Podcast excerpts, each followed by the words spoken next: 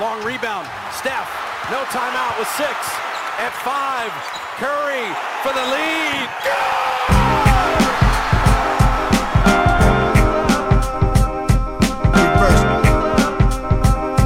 Reverse. Reverse. Reverse. Always. Salut à toutes et à tous, euh, je suis ravi de vous retrouver dans ce nouvel épisode du podcast de l'équipe Rivers Basket Session. J'étais absent ces dernières, ces dernières semaines, euh, remplacé avec brio par euh, Benjamin Moubèche. J'étais pas là tout simplement parce qu'on bossait sur vraiment la, toute fin du, du, nouveau MOOC Jordan, le MOOC numéro 11 spécial Jordan. On avait fini le bouclage, tout était chez l'imprimeur, il fallait finaliser les débuts des envois, etc. On est ravis, certains d'entre vous ont déjà d'ail- ont d'ailleurs euh, déjà dû commencer à le recevoir. Si vous l'avez pas encore reçu et que vous l'aviez précommandé ou vous êtes abonné, pas d'inquiétude, ça va arriver. C'est simplement euh, voilà, c'est- en route, tout est parti. Euh, donc je vous montre, je remonte ce, numéro spécial Jordan, 240 pages. Euh, pourquoi ce numéro? Parce qu'on est en 2023, euh, parce qu'on on avait décidé de le sortir le jour de l'anniversaire des 60 ans de, Michael Jordan, et aussi tout simplement parce que finalement, si on est tous réunis autour de cette passion pour le basket, pour nombre d'entre nous, finalement, eh ben, ça vient de, de Jordan, ou du moins de l'époque dans laquelle il, il a brillé. Certains l'ont adoré, certains l'ont détesté. Il reste aujourd'hui encore bah, finalement le, maître étalon auquel on, compare tous les autres. Donc voilà pourquoi on avait eu cette, volonté de faire un numéro euh, spécial.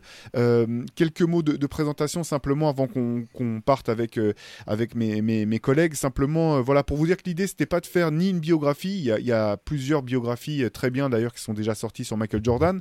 C'était pas non plus l'objet, c'était pas non plus de faire une hagiographie, d'être simplement de célébrer l'homme et, et le, le- sportif hors norme euh, qu'il a été. C'était vraiment d'essayer de répondre à la question c'est qui c'est Michael, qui est Michael Jordan, qu'est-ce que c'est Michael Jordan, qu'est-ce que ça représentait, qu'est-ce que ça représente aujourd'hui encore, pourquoi est-ce qu'il euh, il a, il a, il a fait fantasmer à ce point la, la planète et de voilà d'essayer de donner des pistes euh, au travers de, portraits, au travers euh, d'entretiens aussi. Euh, on a eu la chance d'avoir euh, sur ce numéro par exemple Oxmo Puccino comme, euh, comme rédacteur en chef exceptionnel. On a eu des consultants comme Sam Smith, comme euh, Mustapha Comme Antoine Leroy, euh, Wax, voilà, et au-delà de, notre équipe habituelle, euh, Jacques Monclar, First Team et de tous nos, tous nos collaborateurs. Voilà, un petit peu l'ambition qu'on avait avec ce numéro. Et pour, euh, le euh, pour l'épisode du podcast d'aujourd'hui, on va, on va continuer à vous, vous raconter un petit peu ce qu'il y a dans, dans, ce MOOC, mais aussi, voilà, on voulait euh, vous donner un petit peu, voir un petit peu ce qu'il a représenté pour nous à, à titre, à titre individuel.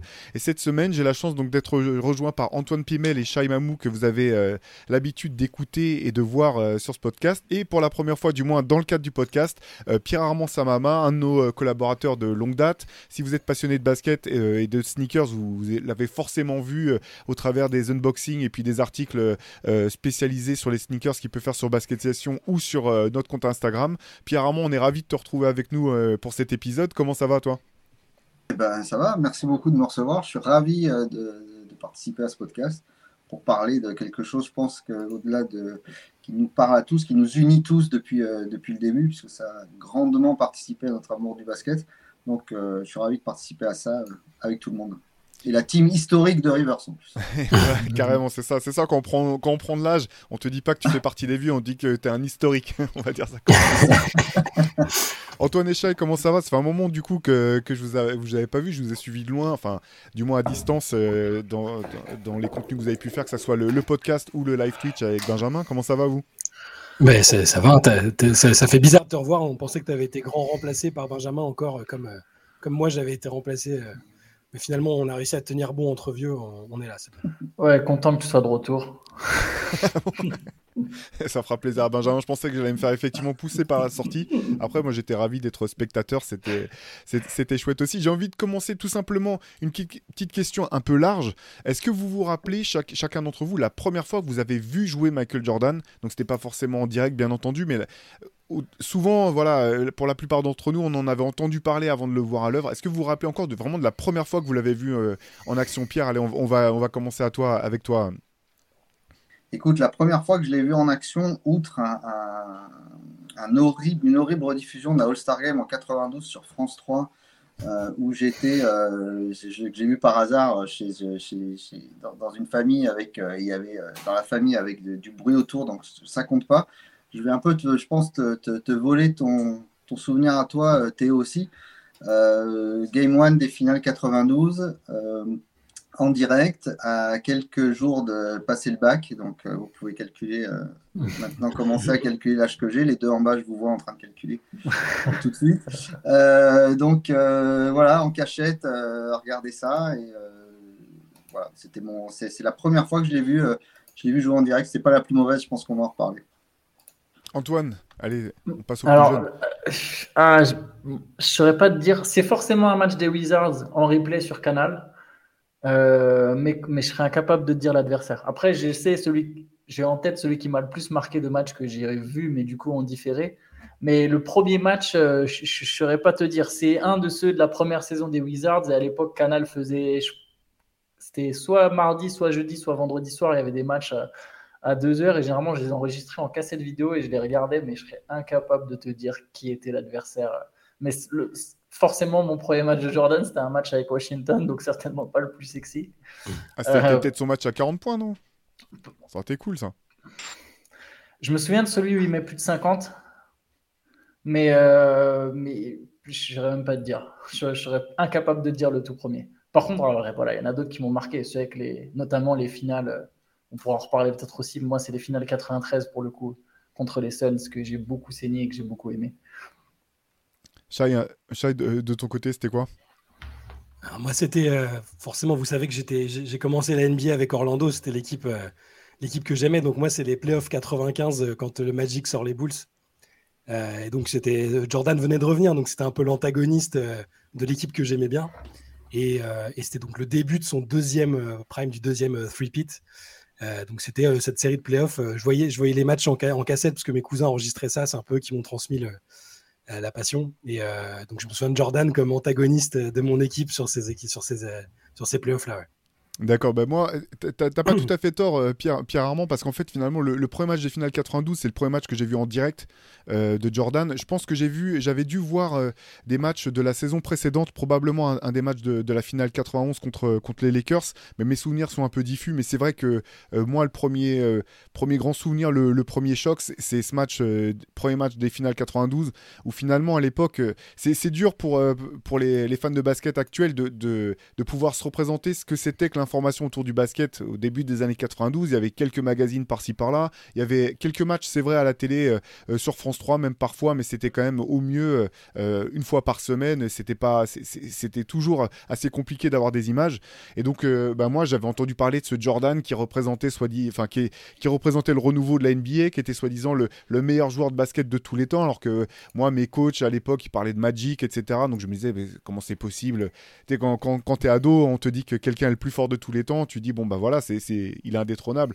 Et ce premier match des, finales 92, Jordan met 35 points en première mi-temps, 6 tirs à 3 points, record NBA. Euh, ces 35 points restent d'ailleurs toujours un, record, euh, plus grand nombre de, points marqués dans une mi-temps des finales NBA. Et euh, moi, c'était une claque monumentale, en fait, tout de suite. Donc tout de suite, euh, sous, sous le charme du joueur, euh, le charisme, euh, le shrug game, enfin même Georges dit, on croyait pas ses yeux, tu voyais Magic Johnson qui comprenait pas ce qui se passait, tellement il était extraordinaire à leurs yeux sur ce match-là. Donc moi c'est vrai que c'est un, peu, ça a été un match fondateur effectivement de ma passion pour le basket et puis voilà, pour, on pourra peut-être en reparler, mais ça 92 c'est particulier parce que dans la foulée il y a la Dream Team. Elle a un impact énorme sur le monde en Europe. Les matchs sont, sont, sont à des horaires parfaits pour nous. on les voit dominer le basket. On voit les adversaires qui vont demander des autographes à Jordan et aux autres à la, fin des matchs. Voilà, c'est vrai que c'est un peu le, fondement. pour moi, en tout cas, ça a vraiment participé à, créer, à forger, à renforcer ma passion naissante pour, le basket. Pierre, est-ce que ça, a eu un impact de, ce type pour toi aussi hein? Bah, tout à fait. Et puis en plus, tu parles, c'est intéressant ce que tu dis quand tu parles de, la couverture euh, médiatique, parce qu'en effet, il n'y avait pas énormément de, magazines qui en parlaient. Bon, celui qu'on achetait tous, c'était 5 majeurs. Ou 5 majeurs, tu avais euh, donc, euh, je ne sais pas si vous vous rappelez bien, mais avait, on parlait des Lakers qui venaient à Paris pour l'Open McDonald's 91. on, s'en rappelle peut-être mieux, Théo et moi, mais le, on parlait des Lakers comme une entité globale. C'était avant l'histoire de Magic, de sa séropositivité et tout. Et à côté de ça, on parlait toujours de Jordan. Et je me rappelle, il y avait un 5 majeur sur Jordan, enfin champion. Et ça m'avait marqué en me disant, c'est un sport d'équipe. Il y avait les Lakers qui étaient très romantiques avec ce maillot jaune, violet, le Showtime et tout, les cassettes vidéo du titre de 88, le back-to-back, etc. Et on avait l'impression qu'en face, il y avait ce Jordan un petit peu soliste. Et que nous, Français, on n'aime pas trop les, les, euh, les, les, solistes et les gens individualistes comme ça. Et c'est vrai que moi, le premier réflexe, c'était de me dire bah, tiens, moi, je vais prendre le contre-pied, je ne serai pas pour lui. Euh, je suis plus Team Magic. Et puis, je m'étais pris d'amour, du coup, pour les, pour les Blazers et pour Clyde Drexler. Ça a duré combien? 24 minutes. ça a duré 24 minutes parce que tu vois un type qui fait comme ça au bout de 24 minutes, lui-même abasourdi par son propre génie, et tu te dis, bon, bah voilà, c'est ça. Donc, c'est, voilà. Mais en même temps, c'était très, très, très trompeur parce que tu te dis, c'est, finalement, c'est ça le basket, c'est, c'est ça la NBA. C'est, si même lui, au sein de la plus grande scène sur une finale NBA, il arrive à faire ça, c'est trop facile. Ça n'a aucun sens. J'ai, pas vu les finales de 91, je me suis rattrapé après grâce à YouTube, etc mais euh, j'avais pas assez de monde autour de moi qui pouvait avoir les cassettes ou qui avait pensé à les enregistrer. Et en plus de voir ça en direct, c'était, euh, j'avais l'impression d'avoir fait le mur, euh, de m'être barré en, douce, d'avoir allumé la télé et d'avoir d'être allé dans la plus grande boîte du monde. C'était, fou, c'était fou. Donc cette flamme là, un peu comme, euh, comme, nous tous, elle a été allumée, elle s'est, ça a été un, une, un, un shoot de, de incroyable et jamais, jamais je suis redescendu. Mais c'est marrant que, que, pour toi aussi, ça a été euh, quelque part un antagoniste au début, parce que si tu étais fan des Blazers et tout ça, je, me demande si ça fait ça pour beaucoup de monde, parce que moi j'ai commencé pareil avec la posture de me dire non, bah, tout le monde est fan de Jordan, donc moi, euh, je, serais, pour ses adversaires. Ça ne veut pas dire que j'étais pas conscient du génie et de la, de la popularité incroyable, mais on a envie d'être euh, d'être un peu d'être quelqu'un d'original, quoi. Ça m'a vite, ça m'a vite passé quand même, hein, mais pour le deuxième tribute, euh, voilà, Orlando a petit à petit euh, baissé de pied et, Jordan est, a continué de grimper. Donc euh, voilà, mais je trouve que c'est marrant. Surtout que pour terminer, quand je disais j'étais fan des Blazers, on était fan des Blazers un jour ou deux avant parce qu'on ne savait pas qui était en finale NBA à cette époque-là. L'info, elle arrivait très tardivement. Donc c'était un petit peu. J'étais un faux fan des Blazers, j'étais un fan bidon comme comme s'il y a un, Argentine-Maroc, tu vas être pour le Maroc parce que tu as envie de, que ce soit le, petit qui gagne. C'est ça le truc. Et les Blazers avaient une super belle équipe. Hein. Ceci dit, c'est vrai que ça fait partie de, ces équipes en fait qui sont un peu passées à la trappe quand on parle des, équipes talentueuses qui n'ont pas gagné de titre. Mais c'était vraiment une très belle équipe par ailleurs. Quoi. Fait de finale. Magnifique équipe. Ouais. Antoine, toi, toi du coup, est-ce que, alors voilà, forcément, on n'a pas, on pas vécu le, phénomène euh, au même moment. Euh, il, occupait quelle place en fait, Antoine, pour, pour toi dans, dans l'inconscient un petit peu euh, collectif quand, quand, tu t'es mis au basket? C'était un peu le, la référence. Tu Je pense ça l'est toujours aujourd'hui, même si maintenant avec les changements de génération, chaque génération a, a son modèle. Donc moi, je suis plus la génération Kobe Bryant, mais par définition, Kobe Bryant, on, rappelait tout le temps que c'était celui qui copiait Michael Jordan. Donc tu vois, Michael Jordan, c'était un peu l'espèce de, de mythe. Après, je l'ai quand même vu jouer, tu vois, mais je l'ai vu jouer sur deux ans où voilà, il a 39, 40 ans. Euh, je me souviens quand même du All-Star Game 2003 où, où il aurait dû mettre le game winner. Je sais plus qui c'est qui se foire à la fin, mais. Euh, il y a une faute, c'est l'arbitre qui se foire. Il siffle une faute sur Kobe. Théoriquement, c'est lui qui a mis. c'est Kobe qui va le chercher aussi. Hein. Mais, mais voilà, si tu veux, c'était un peu l'espèce de mythe, de barre à atteindre, mais inatteignable en même temps. Donc, euh, et puis, c'était, mine de rien, j'avais, je me souviens, c'est tout bête, mais mon oncle était parti à Seattle et il nous avait ramené à moi et mon cousin des maillots de Jordan, tu vois. Pourtant, mais tu vois, ça, donc, c'était la référence, le, le, mec basket que tout le monde connaît, même si tu t'intéresses pas au basket, tu vois. Euh, même si tu même si pas un fan de basket, tu, connais, tu connaissais Michael Jordan. Donc il y avait un peu, il y avait un peu ce truc-là, tu vois. C'est ouais, un mythe. Je pense mythe, ça définit bien le gars, je crois. Ouais, ce qui est intéressant euh, aussi par rapport à ce que tu disais, euh, euh, Pierre, là, pour, pour les gens de notre génération, et d'ailleurs, c'est quelque chose dont Oxmo Puccino parle un peu dans, dans l'entretien qui, qui, ouvre le MOOC, c'est qu'à l'époque, en fait, dans les années 80-90, la NBA, c'est un petit peu, c'est une espèce de truc underground, en fait. C'est, euh, il y a que les initiés qui connaissent. Euh, tu disais, euh, voilà, que se lever à 2h du matin, moi, j'avais négocié pareil avec, mes, avec ma mère pour pouvoir qu'elle soit OK, pour que je me lève à 2h du matin. T'arrives, t'es, es défoncé, mais t'es tout content parce que t'as vu un truc de malade. Et en fait, les gens de ta classe, ils captent pas ce que c'est, en fait. Tu vois, tu vas en parler avec deux mecs dans ton lycée qui suivent un peu le truc et c'est quasiment tout. Et je pense que pour, pour nous, il y a Jordan, mais il n'y a pas que lui, hein, bien sûr, il y a l'NBA euh, dans son ensemble. Ça a été aussi hyper fondateur parce qu'il y avait ce côté un peu euh, comme quand t'écoutais du rap et que les gens savaient pas ce que c'était. Quand tu voilà, tu avais l'impression d'être un initié, de connaître quelque chose, une tête un petit peu. Euh, il y a un côté un peu société secrète, des gens qui connaissent et qui s'intéressent pour ce truc bizarre de, basket américain, alors que le basket existait bien sûr dans, la sphère, la sphère comment dire, au niveau, aux yeux du grand public, mais c'était surtout le basket français. voilà, c'était le grand Limoges, etc. Parce que c'est ces années-là. Mais il y avait ce côté identitaire très fort finalement euh, qui a été intégré, incarné pardon, euh, par Jordan. Et, euh, et, pour revenir à ce que tu disais, Pierre, là, quand tu disais, voilà, finalement c'est un sport collectif, et puis là, il y a, y a, ce Jordan qu'on sort, qu'on montre comme étant un petit peu un individualiste ou un individu qui, représente son équipe et son sport, c'est aussi euh, quelque chose qui a été très bien orchestré. On en parle un petit peu dans le MOOC, là, par euh, David Falk, notamment euh, son, agent qui a décidé de, faire en sorte qu'il soit marketé comme un, joueur de tennis plus que comme un basketteur ou tel que c'était fait habituellement pour, les basketteurs. Toi, Pierre, qui est, un esthète en, matière de, sneakers, est-ce que toi, le, le côté sport et chaussures, basket, mode, ça a toujours, ça ça a tout de suite été connecté ou est-ce que ça, ça a été, euh, c'est venu progressivement? Comment, comment ça s'est passé pour toi? Bah, Déjà, euh, euh, c'est fondamental ce que tu dis. quand tu parles des joueurs de tennis à l'époque, je te parle entre 85, 80, au début des années 80, même jusqu'à, on va dire après Agassi, tu vois.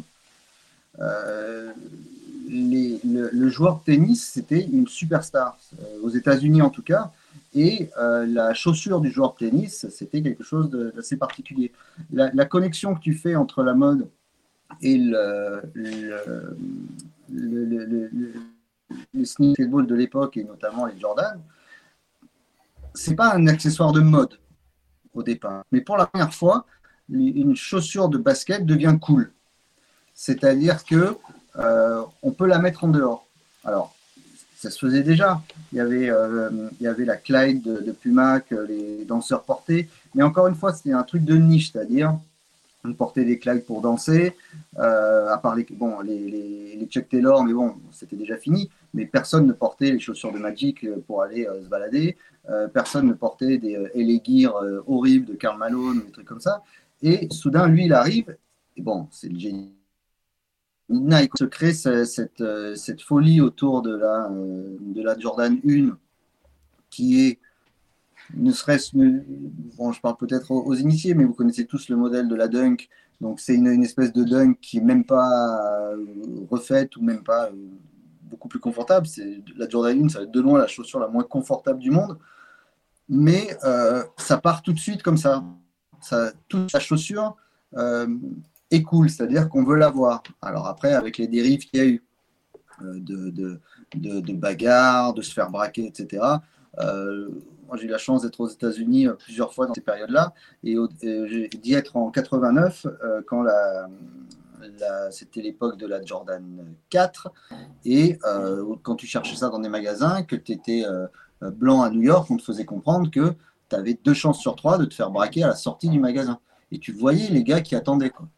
Donc ça, ça m'avait frappé en me disant, mais euh, tu veux juste euh, t'acheter euh, une paire de chaussures et c'était, c'était un, phénomène qui était, qui était assez répandu. Alors uniquement là-bas, hein, on est d'accord, parce qu'ici, c'est la Jordan 6 qui est arrivée en première en France de manière globale, c'est-à-dire celle du titre, comme quoi les planètes étaient bien alignées, pile la, chaussure du titre dans son coloris noir et infrared.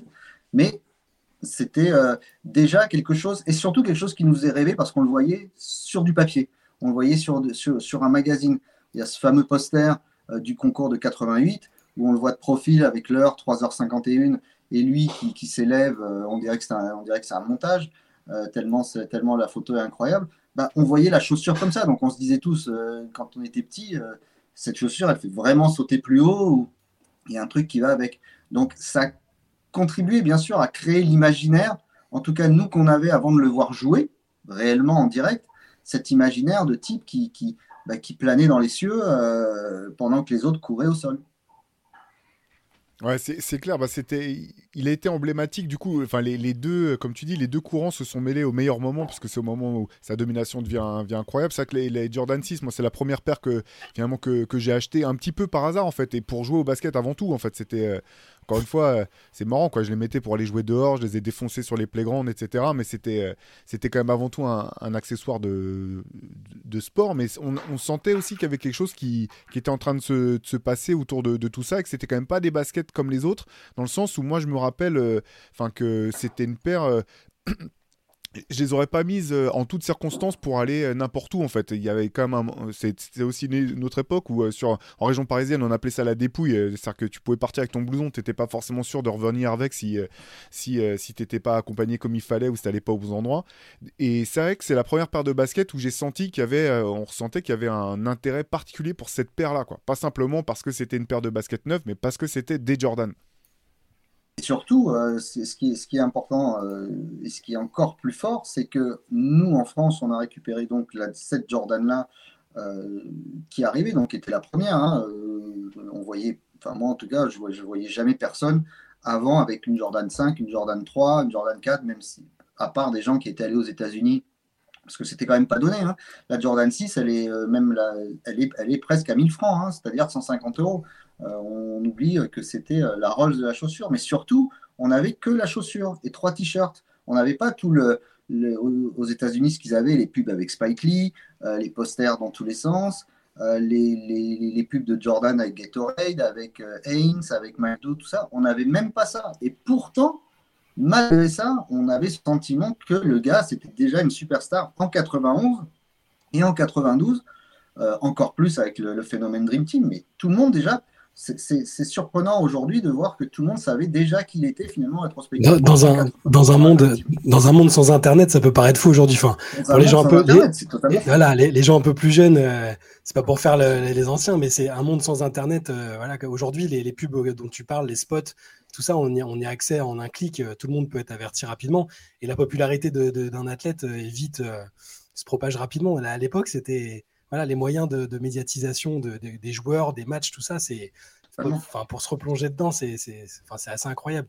C'est pour ça que les gens qui se demandent l'impact médiatique de Jordan aujourd'hui, avant, enfin, il aurait été adaptable à toutes les époques et ça aurait été euh, aussi fou aujourd'hui qu'à l'époque finalement je, précise, que moi j'avais eu la chance euh, de trouver euh, ma paire de Jordan 6 en solde parce qu'il restait que des grandes tailles et que j'avais des, grands pieds. Donc c'est comme ça que j'ai pu me la payer. Sinon jamais j'aurais pu choper une paire de, une paire de pompes aussi chères à l'époque. Euh, ma, mère a fait une crise cardiaque je pense si je lui avais, si si demandé de, de, me payer ça tous les trois, vous avez, vous avez écrit des articles dans, dans, le dernier MOOC, euh, euh, bien entendu. Je, voudrais commencer à, nouveau avec toi, Pierre, parce qu'en fait, il y, y, a un entretien que tu as signé qui est vraiment euh, très chouette.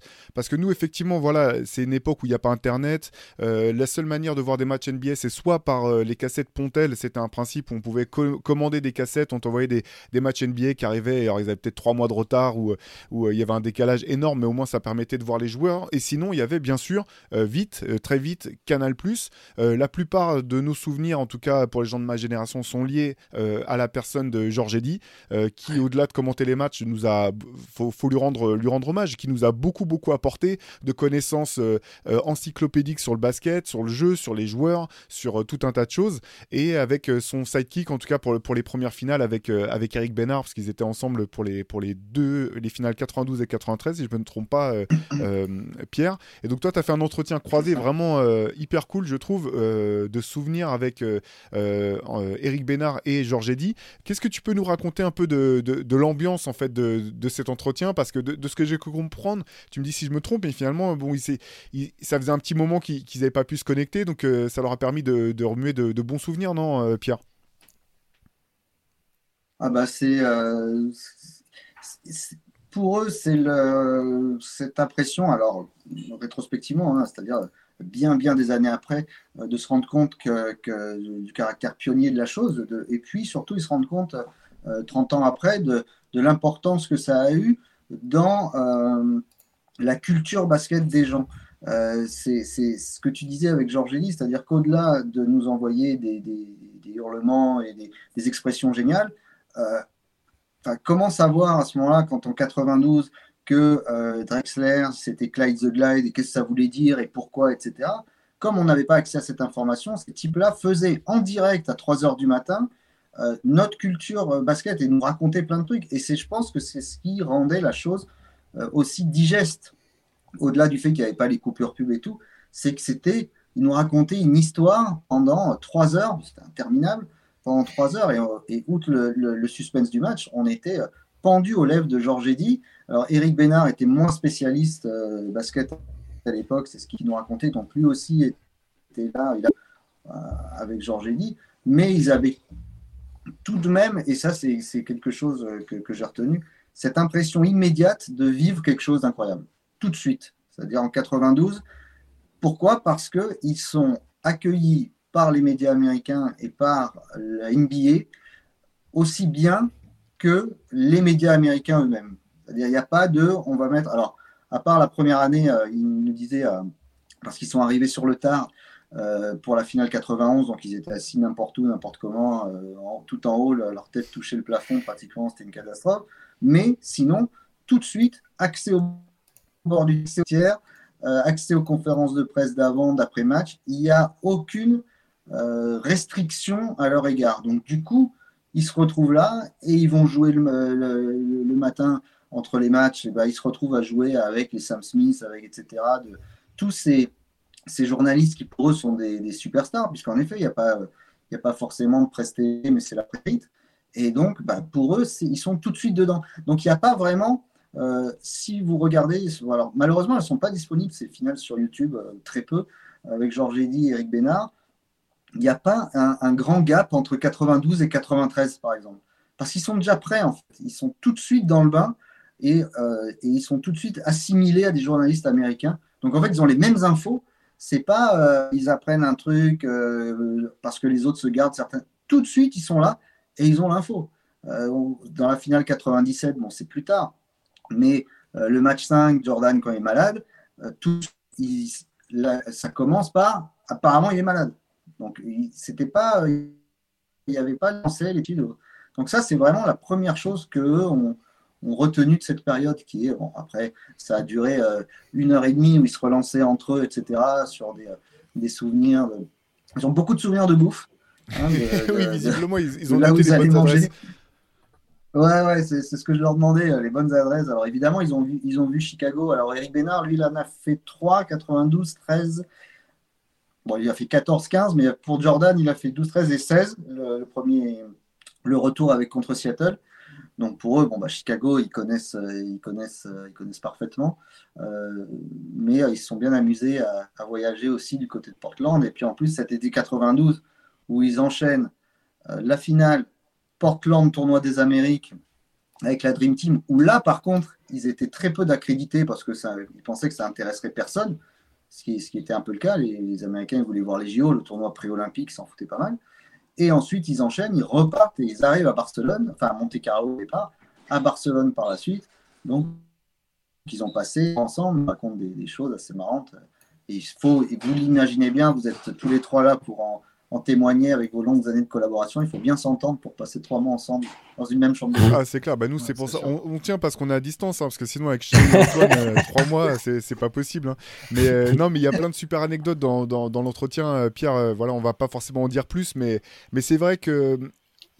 Tu, tu, disais, euh, ils ont su nous faire vivre les événements, euh, ils ont su euh, assurer la, mise en contexte des choses vraiment de manière extraordinaire. Alors pour nous, c'était notre normalité quand on vivait les choses, mais avec le recul, c'est vrai que voilà, faut rendre hommage. Finalement, ils ont vraiment Georges Eddy, euh, bon, bien sûr, reste la voix la plus connue du basket en France, mais euh, lui, il, le travail que Canal Plus a pu faire à cette époque-là, vraiment, euh, comment dire, collaborer à, faire en sorte que, le basket prenne et que la NBA devienne aussi fort, aussi fort en France.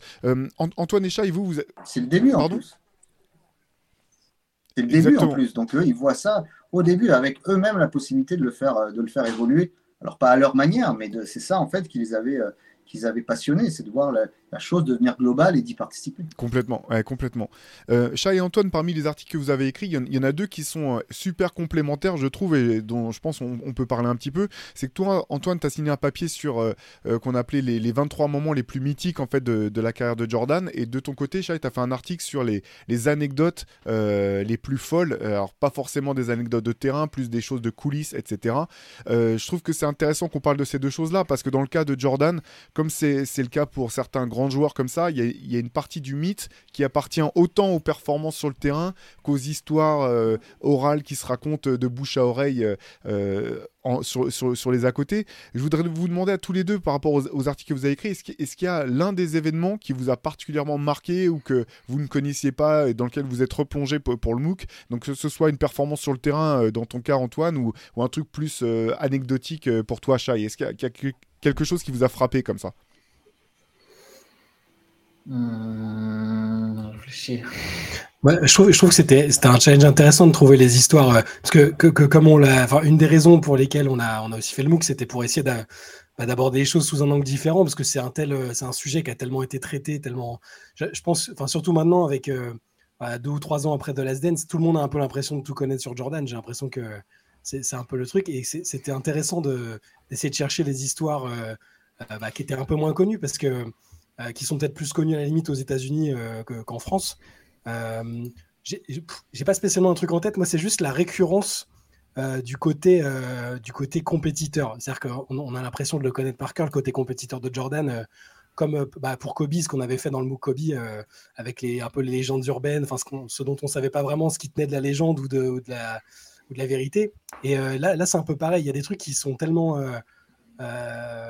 absurde en termes de, compétitivité pour des. Moi, c'est plus les petites histoires euh, improbables sur des sa compétitivité sur des choses. Euh, il y a une histoire, par exemple, avec euh, Christian Leitner pendant avec la Dream Team, où, où, en gros, c'est le meilleur joueur de ping-pong de la Dream Team, et, donc ils essaient de trouver une activité pour pour interagir tous en tant que groupe, pour créer des choses, et surtout pour éviter que les mecs ne sortent et fassent la bringue. Et ça, c'était important. et donc, en gros, Jordan a vu que Leitner fumait tout le monde au ping-pong pendant pendant euh, toute, cette période-là. Et il s'est dit, bon, en gros, je vais apprendre à jouer et je vais, euh, et je vais leur montrer, euh, je, vais, je vais lui montrer que c'est moi le meilleur. Et donc, le gars, apparemment, personne ne l'a vu pendant deux jours. Il, a fait venir une table de ping-pong dans sa piole et il s'est mis à s'entraîner comme un taré.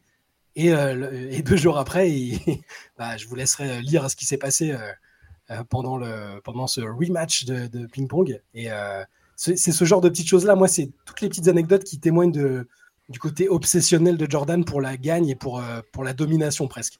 C'est encore euh, quelque chose de différent de Kobe pour ceux qui ont lu le MOOC Kobe où, où c'est plus sur la, on va dire la valeur de travail et de presque aussi obsessionnel. Là, c'est plus la c'est même pas tellement une valeur, mais l'importance, euh, voilà, l'envie maladive de gagner et d'imposer sa domination, qui témoigne de plein de, enfin, qui, ça, se rapporte à plein de traits psychologiques, voilà, qui serait, qu'il faudrait analyser autrement, mais moi, c'est plus, tout, vous verrez toutes ces histoires-là qui sont à peine croyables sur le, le côté vainqueur maladif de Jordan euh, qui, qui, m'ont. Voilà.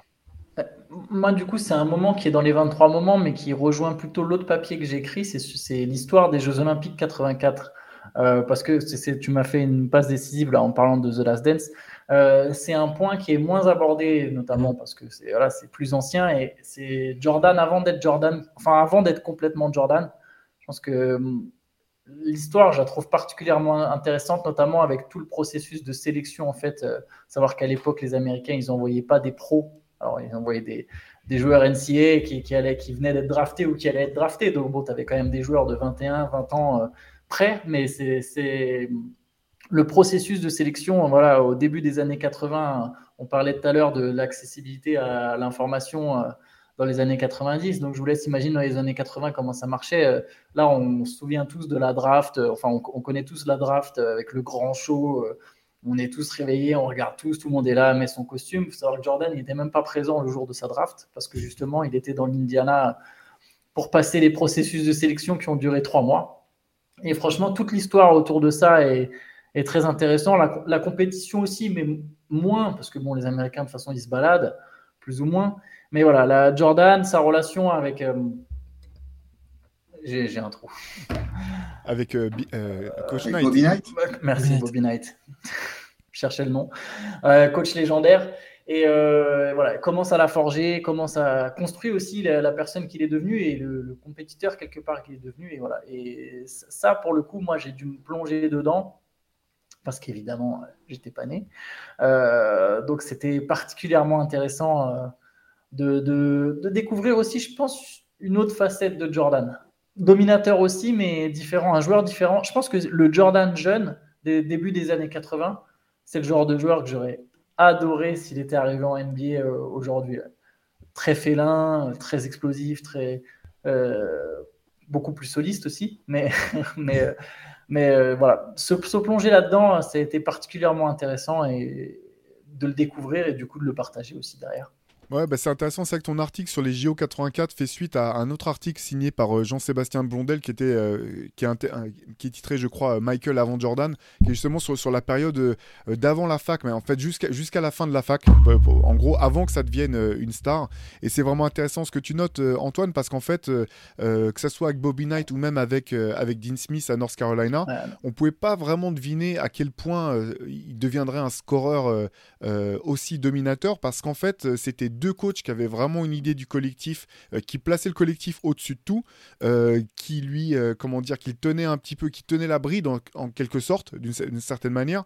Mais je pense aussi, voilà, je vous laisserai lire les, les articles, vous, vous découvrirez découvrez ça pardon euh, par vous-même. Mais ce qui est intéressant c'est je pense que euh, ces deux entraîneurs aussi ont euh, même si après on a considéré que Jordan était avant tout un soliste c'était même une des plus grosses critiques jusqu'à ce qu'il commence à gagner en 91 il, a quand même à mon sens toujours eu ce, sens du ce poncif un petit peu de jouer the right way qui est une espèce de, de leitmotiv du côté de North Carolina. Tous les coachs passés par là parlent de ça parlent de l'héritage de Dean Smith là-dedans. Et que finalement quand un collectif a su se créer autour de, de des bouts euh, j'ai trouvé que Jordan avait su, tout en restant euh, le joueur euh, solaire, on peut le dire même, et, soliste incroyable, trouver comment rentrer sortir du collectif, pas hésiter à lâcher la, la, passe à Steve Kerr ou John Paxson s'il le fallait pour, pour, pour, gagner un match. Et donc ces, moments voilà, de la construction de Jordan sont vraiment intéressants. C'est cool que tu en parles, Antoine, parce que c'est vrai que quand on, parle, on pense aux Jeux Olympiques, on pense forcément à 92,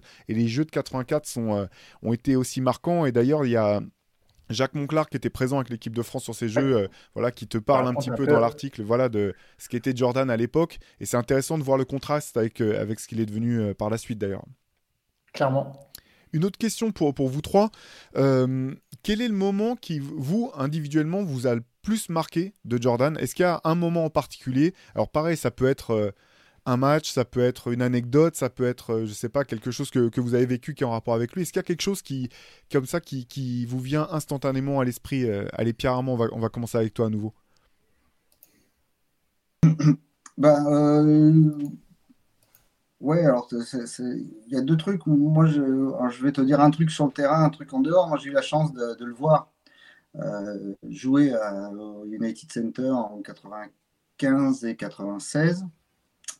Mais surtout, j'ai la chance de le voir me passer à côté, euh, vraiment à 50 cm euh, dans son restaurant. Euh, premier jour où j'arrive à Chicago, bah, je me jette dans le resto. J'ai même ressorti la casquette d'époque où bah, nous on arrive, petit français, il y a, y a des maillots, ces maillots signés, les trophées, tu sais, un, immense sports bar en bas et les restos comme ils savent faire, les, les au-dessus avec les nappes blanches, enfin les, serveurs avec des, petites oreillettes pour servir des, des macaronis cheese, tu vois. Euh, et, donc, il y avait, euh, il y avait tous ces espèces de, petits, euh, des, casquettes du titre, du tripit, des, des t-shirts du. c'est Disney. C'était Disney. Et j'arrive, donc je vais dîner dans ce truc-là, et il vient jamais normalement dans son resto. Et cinq minutes après, il arrive. Il arrive, je pense que cette, cette, cette il arrive dans son, dans son complet en. Je ne sais pas si vous voyez cette photo où, euh, où euh, il donne le, coup d'envoi une fois d'un match de baseball. Il est euh, avec une chemise en jean boutonnée jusqu'en haut, un jean ultra large, enfin le complet canadien. Là. Et donc je le vois arriver, mais il me passe tout petit. Et en fait, là, juste à côté, je veux dire, en fait, la première réaction que j'ai, c'est qu'il n'était pas si grand que ça. Il fait un 98. Bon, c'est pas c'est pas, c'est pas, très fin, avec une toute petite tête, et c'est le premier truc qui m'a euh, frappé, à part de voir passer. Euh, bah, on est en 95, c'est déjà le plus grand basketteur de tous les temps, euh, même si on était loin d'imaginer ce qui allait suivre. Et, et en part, il va dans ce. J'ai tout essayé avec un t-shirt, avec le garde du corps, essayer de rentrer, pas rentrer, juste lui de. Enfin bon, ça n'a pas marché évidemment. Mais en partant, je tombe sur la Ferrari avec la fameuse plaque ah MRG, tu vois, la Ferrari noire tu te dis, mais c'est ça les États-Unis, c'est ça euh, Chicago. Premier jour, hein. donc je me suis dit, qu'est-ce que je vais faire de plus? Et ça, c'est mon premier rapport, puisque je vais voir un match NBA, mon premier match NBA, et Jordan me passe euh, juste à côté. et mon plus grand, curieusement, souvenir, c'est pas sa, sa, meilleure période, c'est euh, peut-être la, préférée de Shai, puisque euh, c'est quand le Magic le sort. Mais pour moi, un truc incroyable, c'est les, 55 points au Garden. Mm. du, voilà, c'est, enfin, ça fait deux ans, on l'espérait même pas, on savait même pas, nous en plus, qu'il y avait des rumeurs, etc. Soudain, il revient, il joue à Indiana, bon, bah, il est tout rouillé et tout. On apprendra plus tard parce qu'on n'avait pas pensé qu'il avait un corps de joueur de baseball et qu'il fallait rebâtir son corps de basketteur. Sauf qu'il va au Garden jouer euh, les Knicks qui sont censés être euh, encore cette année-là presque dans les favoris, même s'ils ont laissé leur chance en 94. Et il met 55 points sur Stark, sur Riley, sur toute la ville de New York. ça, c'est. Bon, après, bien sûr, le, The Last Shot, hein, bien sûr, mais ça, quand même, c'est quelque chose d'inouï parce que, on, enfin, à cette période-là, euh, et ça, euh, Georges disait très bien, euh, on n'a pas l'habitude des retours gagnants des sportifs. À chaque fois qu'un sportif revient après avoir pris une retraite, c'est toujours un petit peu euh, borderline, c'est pas joli joli. Avait Borg qui avait essayé de faire ça. Euh, il y avait certains, euh, certains boxeurs. c'est jamais glorieux, ça fait, peine à voir un petit peu. Et là, on a un type qui revient et qui redomine encore. Donc, ce qui nous a fait nous poser tous la question et s'il n'était pas parti, est-ce qu'ils en auraient gagné 7 d'affilée ou pas, ou 8 d'affilée? Mais voilà, ça, ça m'a vraiment marqué. Ouais, Antoine, toi, tu as, as, un souvenir en particulier? Alors, il y a un petit souvenir, il y en a un, c'est une action, c'est tout bête, mais c'est son contre euh, sur Ron Mercer. Sur Ron Mercer, euh, incroyable celui-là. pour le coup, je suivais vraiment la NBA sur la planche. Euh, je me souviens du top 10. Je me souviens que moi-même, avec malgré mes connaissances basket encore limitées, je me disais, enfin, je jouais déjà, je jouais déjà, hein, je me disais, oh, c'est dingue. Et après, comme j'avais dit déjà un peu au début du pod, moi, je m'étais refait les, enfin, je m'étais fait, du coup, les finales 93, parce qu'elles sont sur YouTube en grande partie. Et ouais, celle-là, euh, je sais pas, il y a un truc spécial. Je ne saurais même pas comment l'expliquer. J'aime bien cette équipe des Suns 93. Super talentueuse. Ça, ouais, ça, ça, ça, me faisait plaisir de les regarder jouer. Euh, C'était notamment pour ça que je m'étais plongé dans, dans, dans ces finales-là, même si aussi j'ai aussi regardé celle avec les celle contre les Sonics. J'ai jamais vraiment regardé celle contre le Jazz. Et j'avais regardé des bouts de celle contre les, contre les Blazers euh, pour, euh, pour l'histoire, parce que c'est une franchise que j'aime bien. Mais, euh, mais ouais, les, les, finales 93, le niveau de jeu, je crois que c'est le match 3. Vous, vous, savez mieux que moi. Celui-là où ils jouent, où, où ils font deux prolongues. Trois prolongues. Trois prolongues. Ouais, c'est trois ou quatre, je sais plus. Ouais, ouais bref, c'est ce, ce game-là complètement dingue avec, mm. avec, Kevin Johnson, avec Dan Marge qui joue euh, plus d'une heure. Euh, oui, donc oui, trois prolongues du coup. Euh, et voilà, donc qui finit d'ailleurs que les Suns gagnent. Et voilà, et ce duel Barclay, Barclay Jordan euh, et, je sais plus du coup si c'est le 3 ou 4, mais je sais que celui d'après, Jordan, il fait un carton, euh, il met genre plus de 50 points. 55, ouais. Ouais, c'est ça. 55, voilà, bah, vous avez meilleure mémoire que moi.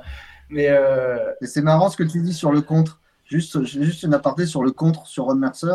Euh, il y a Jamorand qui en a collé un il n'y a pas longtemps, le, le, même. Et c'était marrant de voir les commentaires des gens qui disaient il a mis le même compte que Jordan, qui avait à l'époque, je sais pas quel âge, qui, ah, il avait 40 piges déjà. 39 ans. du coup, c'était marrant de, le comparer à ça. Ah non, mais c'était dingue, ouais, c'était une action dingue. Et euh, sa dernière saison, euh, je me souviens un peu quand même que les, je, me, souviens notamment d'articles écrits pour le coup de Mondial Basket où il y avait vraiment cette quête de jouer une dernière fois les playoffs et deux fois ils échouent. Mais faut voir qu'à son époque, euh, enfin, ses lieutenants, il y a un coup c'est Rip Hamilton qui est jeune euh, et l'année d'après, je crois que c'est Jerry Stackhouse. Je pense qu'ils échangent, ils échangent Hamilton, ils envoient Hamilton à Détroit. Bon move au final pour les Pistons d'ailleurs contre Stackhouse. Et voilà, et à chaque fois, c'est la tentative. Euh, euh, sauf que Stackhouse, c'est pas Pippen et Hamilton non plus. Et, et Jordan, et enfin, les deux fois, ils passent pas loin. Je pense qu'ils finissent 9 à chaque fois de la conférence Est. Et ça aurait été. Ah, j'aurais bien aimé quand même le voir en playoff, quoi. Ça... Mais bon, les Wizards avaient des équipes ah, dégueulasse, on peut le dire. Ça. dire comme ça. Mais voilà, ça c'est un léger petit regret de ne pas avoir pu voir en direct euh, Jordan en playoff. Shai, toi, tu as, un truc qui, qui te vient en tête? Moi, il y, a deux trucs auxquels je pense. Pour le souvenir télévisuel, je pense que ces dernières finales avec le dernier shoot contre Utah, c'est un peu, c'est un peu facile peut-être, mais c'est les premières finales de, que j'ai vraiment suivies en direct. alors j'avais 10 ans, hein, mais c'est, c'est celle où j'avais, je commençais déjà à découcher, à regarder les, les, matchs en direct. Donc le voir vraiment en, direct diffusé, ça m'a, ça toujours marqué et, j'ai l'impression que c'était hier. donc forcément pour le dernier shoot, le côté implacable, ça, c'est, ça, reste gravé. Et après pour l'expérience personnelle, un peu comme, comme Pierre. Moi, c'est assez récent en fait. C'était le, le, match à Paris, le premier donc qu'ils ont fait sur les deux, où il vient avec les Hornets. Euh, donc on est en salle de, c'est la salle de presse et il est donc il est, euh, il répond aux questions des journalistes. Et euh, bon là, avec au, fil des années, je suis un peu moins stressé pour poser des questions. J'arrive à être être détendu maintenant, même si les mecs sont super connus, tout ça. Si je suis bien préparé, ça va. Et là, en gros, la, la, conf de presse allait se terminer et, et donc j'avais le micro en main, ça allait être à moi de poser la question. Et, et, et je sais pas, le fait, le fait qu'il me regarde et que je me rende compte que c'était Jordan et que j'allais poser une question à Jordan, j'avais préparé depuis trois jours euh, des questions, il n'y avait pas de souci. Euh, j'ai senti que j'étais tétanisé. Et, là, à ce moment-là, il y a la, donc la, fille qui gérait les questions qui dit Ah non, désolé, euh, il doit partir, c'est maintenant, désolé, on va pas pouvoir poser la question. Et sur le coup, je me suis dit, j'étais frustré de me dire que j'avais pas pu poser la question. Mais intérieurement, je pense que je me serais vraiment liquéfié et que j'aurais pas réussi à poser la question. Parce que c'est la première fois, pourtant j'ai vu euh, LeBron, tout ce que vous voulez, euh, j'ai vu tous les plus grands récemment, euh, j'aurais pu j'aurais posé des questions. J'étais un peu stressé, mais, mais j'ai réussi à poser la question et à discuter même. Là, je sais pas, j'ai l'impression que qu'il y, a quelque chose qui aurait fait que j'aurais bloqué et que ça aurait été un moment ultra gênant. donc c'est voilà, donc le souvenir, c'est ce côté charisme que j'ai retrouvé chez personne d'autre, qui a été entretenu par le euh, le fait que voilà qu'il est que c'est un mythe, que c'est une icône et que c'est ce qui fait la différence même avec les icônes d'aujourd'hui. Je pense que j'ai pas la même euh, j'ai pas le même stress et le même euh, voilà ça me fait pas la même chose. C'est ce qui le rend un peu à part par rapport aux autres, je trouve.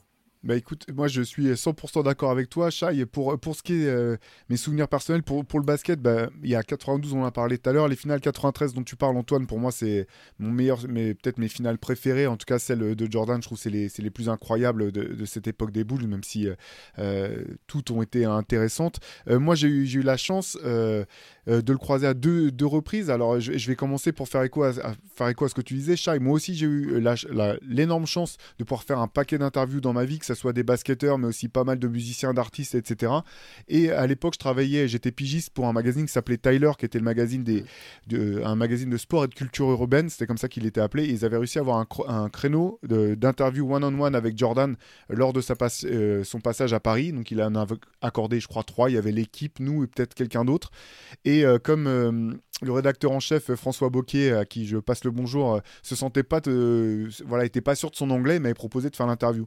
Et donc j'ai pu faire une interview de 10 minutes one-on-one avec Jordan. Et sans commune mesure, j'ai jamais croisé quelqu'un d'aussi charismatique de, toute ma vie. Il a un aura, enfin son aura, c'est pas c'est pas juste du mythe, c'est assez impressionnant de voir ce qu'il dégage. Et ce qui est fou en fait, moi, j'en étais ressorti. Bon, il avait enchaîné, ce mec-là, il a fait je sais pas des millions d'interviews dans sa vie.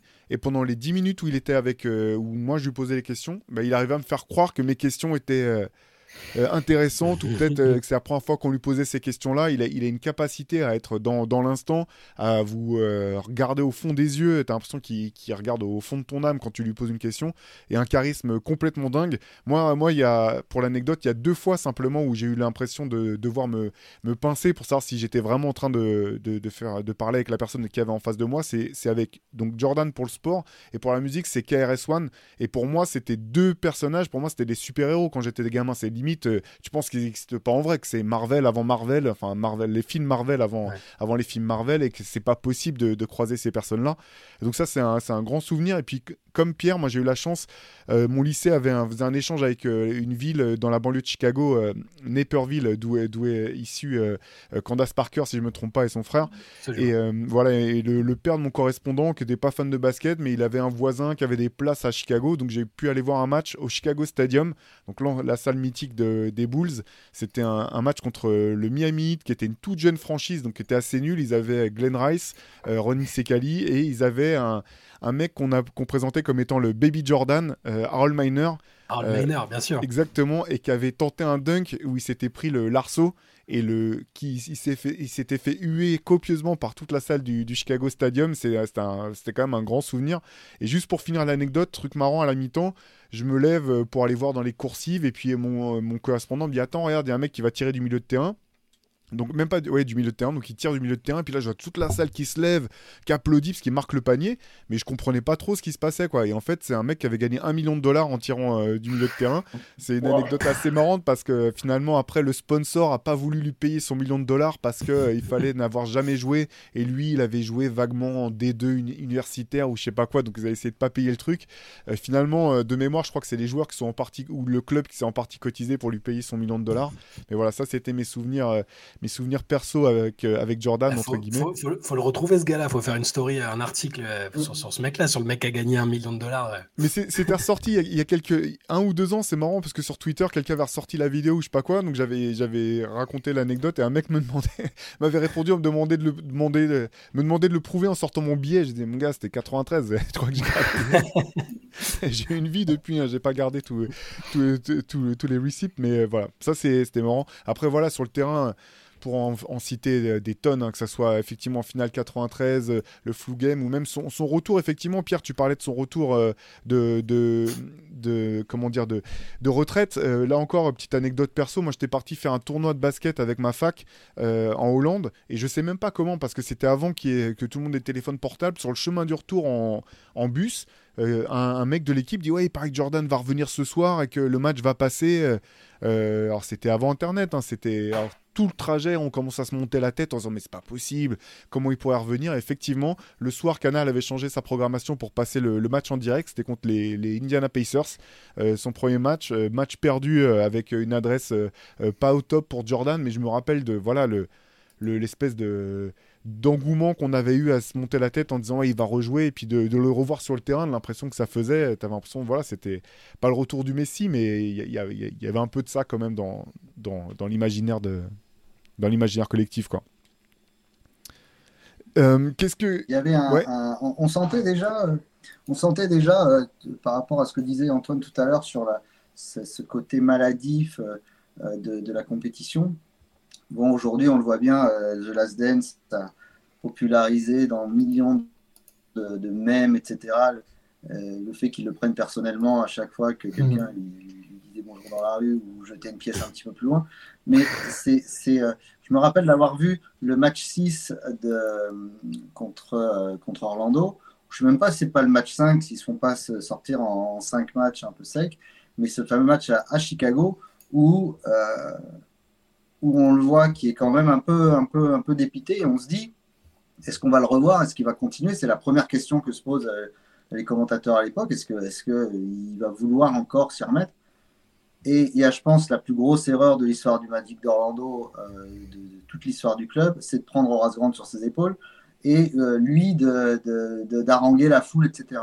Et c'est marrant parce que c'est le réflexe que j'avais eu donc en 95 en disant Oh putain. Ça va mal finir ça. Premier truc, c'est de me dire Oh, ça fallait pas le faire. Et, vraiment, hein, c'est-à-dire que sur le coup, j'avais ce désespoir de me dire Ça se trouve, c'est la dernière fois qu'on le voit. Et en voyant ça, de me dire c'est bon, il va revenir et il va. Et, et, dans la tête de plein de gens, ça ne faisait aucun doute que cette fin de saison, à la limite, est une bénédiction pour nous, euh, fans de sport, puisqu'après il y avait le tripit qui allait suivre, mais que cette scène-là allait lancer quelque chose et finalement, ils en reparlent. Euh, dans, dans, dans, The Last Dance. Alors, ils le mettent moins en avant que euh, Armstrong qui, qui aurait gagné avec Charlotte un premier match. Mais, mais moi, je pense que ça, c'est peut-être un élément fondateur. Et, de le voir comme ça en direct, et on se disait déjà, oh, ça va ah, Il a dit après, il, s'était fait donner pour mission de, de, torpiller cette jeune équipe qui montait. Et, euh, voilà. et évidemment, le coup d'Horace oui, Grant, euh, c'était sûr. Ah, c'est final. c'est 4-2, hein, je crois qu'on se demandait. C'était 4-2 dans mon souvenir. Le dernier match, ça se finit à plus 5 ou 6 euh, pour Orlando. Non, mais c'est clair que de toute façon, cette capacité à prendre les choses personnellement, comme tu disais, Pierre, voilà, ça, ça symbolise, euh, ça représente bien le, bonhomme. Là, là on n'en a pas parlé pendant ce podcast, mais c'est vrai que dans le, dans le MOOC, il y a aussi toute une partie sur les côtés un peu plus sombres de la personnalité ou de l'histoire familiale de, Michael mm. Jordan. Là, je vous invite à, voilà, à aller aller lire le, le, MOOC pour en savoir plus, mais il y a pas mal de choses effectivement qui sont intéressantes à, creuser de ce côté-là. Il y a aussi un article moi que j'ai trouvé passionnant de Frédéric Gonella sur finalement qu'est-ce la manière dont euh, la domination de Jordan et des Bulls dans les années 90 était aussi très marquée par l'époque. On était en pleine époque euh, post euh, Reagan. Il y avait un côté où pour être, pour il suffisait pas de gagner, fallait écraser l'adversaire. Et en termes de voilà de d'image, de mythe, ce que ce que Jordan a pu, il a été à la fois le fruit de son époque et il a aussi participé à cette cette vision du, du, du, comment dire du vainqueur qui doit écraser absolument son, son adversaire, qui est vraiment intéressante. Il y a un papier d'analyse d'analyse sur tout ça euh, que moi j'ai trouvé passionnant dans, dans Smook. Euh, voilà, il y a tout un tas de choses comme ça qu'on raconte dans, dans ce numéro spécial Jordan. Il y a des portraits aussi de, de bah, des acteurs de l'ombre, un petit peu, que ce soit David Falk, son agent, que ce soit Tim Grover, son, euh, son, son, préparateur physique, Pierre t'en parlait, avec qui il a bossé notamment pour transformer, retransformer son corps en basketteur après avoir passé un an et demi sur, au, baseball. Il y a aussi son icône de jeunesse, David Thompson, comment ce joueur au talent incroyable a finalement euh, torpillé sa carrière. Euh, Skywalker. Euh, exactement, ouais. Donc voilà, il y a tout un tas de, de choses, d'entretiens, d'articles d'analyse. On revient bien sûr sur les plus grands moments de, de sa carrière. Il y a, on revient aussi sur The Last Dance. Il y a des choses aussi intéressantes à voir sur la manière dont, le documentaire a été fait.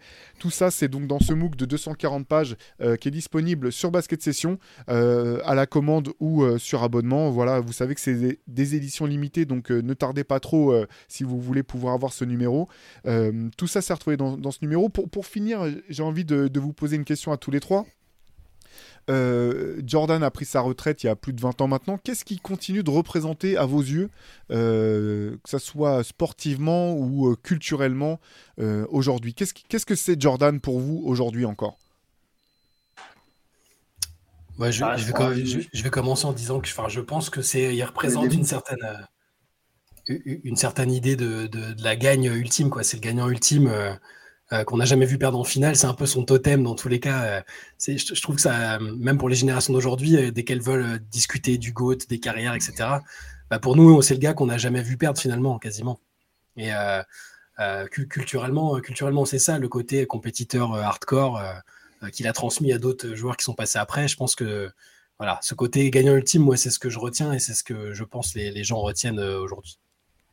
Ouais, moi je vais aller dans le même sens. Je, dirais presque jusqu'à dire quelque part le plus grand, mais je dis pas ça de manière à lancer le débat, même si je sais qu'ici, à mon avis, il y aura des, je prêche des convaincus, mais plus dans le sens où, voilà, encore aujourd'hui, euh, je ne sais pas comment formuler.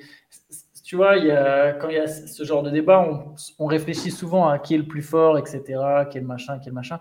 Le fait que Jordan, encore aujourd'hui, il soit autant présent dans cette discussion, quelque part, euh, ça, fait, ça fait de lui le plus grand à, mon sens, mais désolé, j'ai du mal à l'expliquer. Euh, comment Je vais essayer d'être un peu plus précis. Mais. Euh, ah. c'est que son, nombre a continué à planer sur. Exactement, exactement. Tu vois, tout à l'heure, je parlais de référence, de mythe. Il y a un peu cette idée, tu vois, quelque part, encore aujourd'hui, et ça rejoint ce que disait Shai, le côté il a jamais perdu, on le prend encore comme modèle, comme référence. Euh, je ne sais pas combien de temps ça va durer, vu que tout le monde, il y a quand même maintenant beaucoup, beaucoup de fans de basket qui ont grandi avec les Brown James. Mais c'est très fort quelque part pour d'être encore aujourd'hui considéré comme le plus grand 20 euh, ou 30 ans, 20, 20 ans, pardon, 20 ans après ta retraite.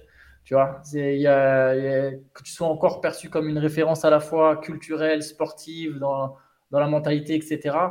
Euh, voilà, c'est, ça, ça, va être comme ça que, que, je vois encore Jordan aujourd'hui. Pierre, qu'est-ce que c'est Jordan pour toi aujourd'hui? Aujourd'hui, il y a ça déjà. il y a un logo que le monde entier connaît. Euh, tu vois, il y a quelque chose que euh, tu vois en permanence, 15 fois par jour, en te promenant dans une rue.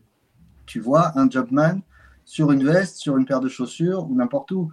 Euh, je parle sur mon, mon, domaine de la sneaker. Évidemment, aujourd'hui, il y avait encore, c'était la guerre pour récupérer une paire de Jordan 3, 25 ans, 35 euh, ans après sa sortie, en se rendant compte déjà que ça avait 20 ans d'avance. de voir encore aujourd'hui des joueurs de basket jouer avec une chaussure qui est sortie à 25 ans. alors certes, c'est sûr que cette, ce débat du GOAT qui est alimenté par des gens peut-être plus de, nos générations s'éteindra un jour parce que bah, y a plus en plus des, fans de basket l'auront pas vu jouer ou n'auront pas pris le temps peut-être de, regarder des matchs. Mais le simple fait qu'encore tous les jours, quand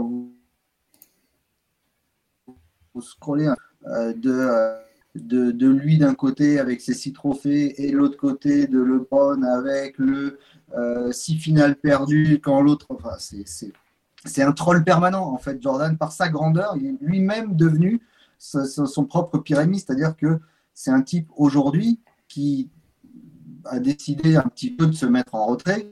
Hein, c'est pas un gars qu'on voit partout. C'est un mec assez discret dans comme il est par la force des choses parce qu'il n'y avait pas cette folie Internet.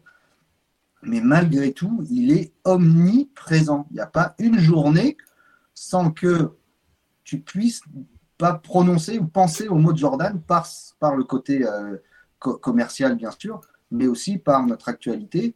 Euh, et euh, je pense que, je ne sais pas, posons-nous la question, est-ce qu'une fois on peut passer une journée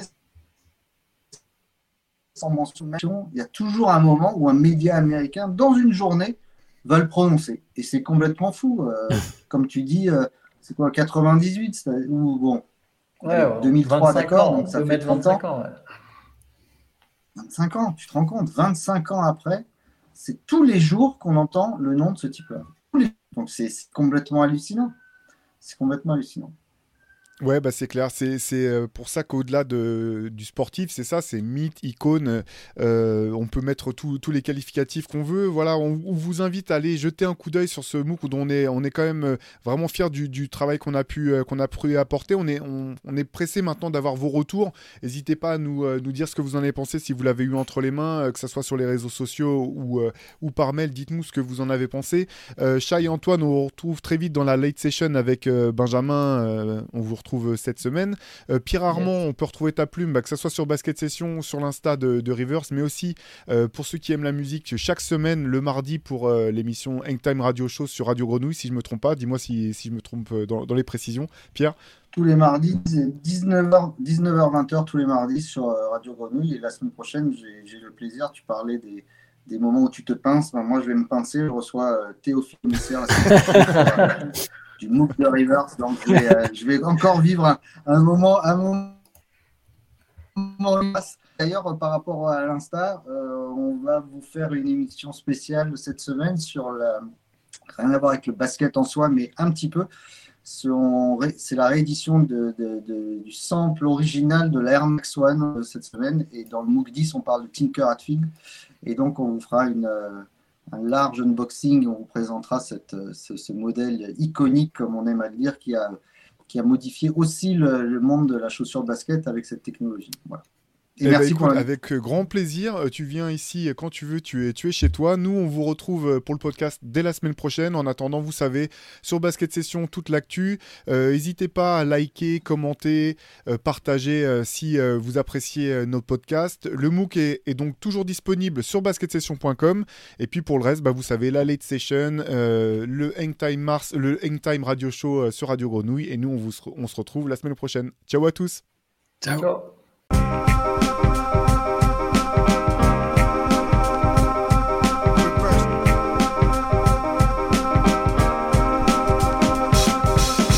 Out there. And it's either play or get played.